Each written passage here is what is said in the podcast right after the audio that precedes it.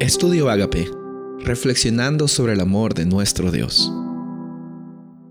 El título de hoy es La soberanía de Dios. Daniel capítulo 1 versículo 2.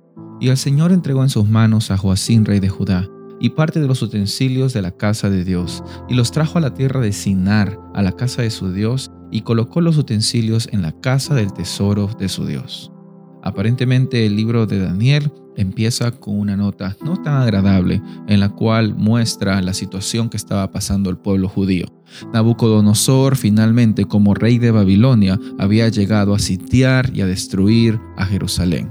No solamente destruir la ciudad, sino también al punto de saquearla y saquear el templo y quitar todos los tesoros que se usaban para la adoración de Dios y llevarlos a Sinar, un lugar bien interesante, considerando que en Génesis fue el lugar donde también se originó en esa llanura eh, la torre de Babel. Eh, la torre de Babel, la misma palabra Babel eh, y Babilonia como que suenan muy parecidas y es que vienen de la misma raíz hebrea Balal que significa confundir, mezclar. Y en la Biblia vemos de que Babilonia tiene un interesante significado en las profecías y también en, en símbolos como un poder que siempre intenta quitar el lugar que le corresponde a Dios, como usurparlo, como sustituirlo. La Biblia dice que debemos de poner a Dios en el primer lugar de nuestras vidas y todo vendrá por la añadidura. Lastimosamente, eh, Babilonia, eh, incluso el significado que ellos tenían en el idioma acadio, que era el idioma babilonio, era la puerta de los dioses. Y para los babilonios eh, era todo su religión. No solo era una creencia, sino era un estilo de vida. Y vamos a ver a lo largo del libro de Daniel que hay dos estilos de vida o dos formas de vivir en las cuales van a marcar definitivamente cómo es que nosotros podemos llevar nuestro día a día.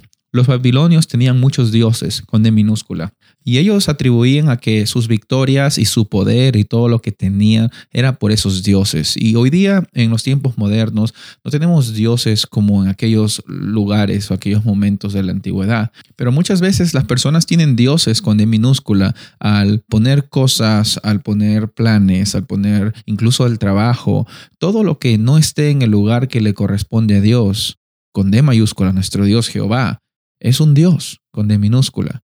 Y tenemos que recordar también de que aquí el pueblo de Babilonia, entonces al conquistar Jerusalén, ellos creían que sus dioses eran más fuertes que el Dios de Judá. Pero la Biblia es clara desde el principio, incluso a pesar de poner una noticia mala, de decir de que fue Dios el que permitió que eso sucediese. No porque Dios quería maldecirlos, no porque Dios quería eh, simplemente que los judíos pasen un mal momento, es que el pueblo de los judíos lastimosamente había decidido alejarse de los caminos de Dios. Y no es que Dios quería mandarles un castigo a los judíos, sino que Dios no podía protegerlos porque ellos estaban totalmente alejados de Él. En nuestra vida a veces pensamos que Dios nos manda maldiciones, pero lo que Él desea realmente es que nosotros reconozcamos que Él es nuestro Rey y Él es nuestro Señor. En el momento que nosotros reconozcamos eso, incluso en los momentos más difíciles, podemos dejar de que su nombre sea glorificado.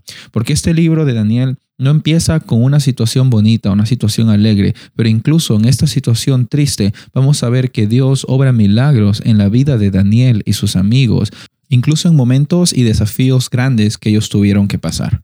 Y de la misma forma que Dios actuó en los tiempos de Daniel y en los tiempos de la Biblia, Dios también quiere actuar hoy en tu vida. Y Él quiere ser el rey y soberano. Porque detrás de todos los altos y bajos que nosotros podamos tener en nuestra vida, tenemos que reconocer y estar agradecidos de que en Dios tenemos esperanza de restauración y de vida eterna en Cristo Jesús. Soy el pastor Rubén Casabona y deseo de que hoy día tengas un día bendecido.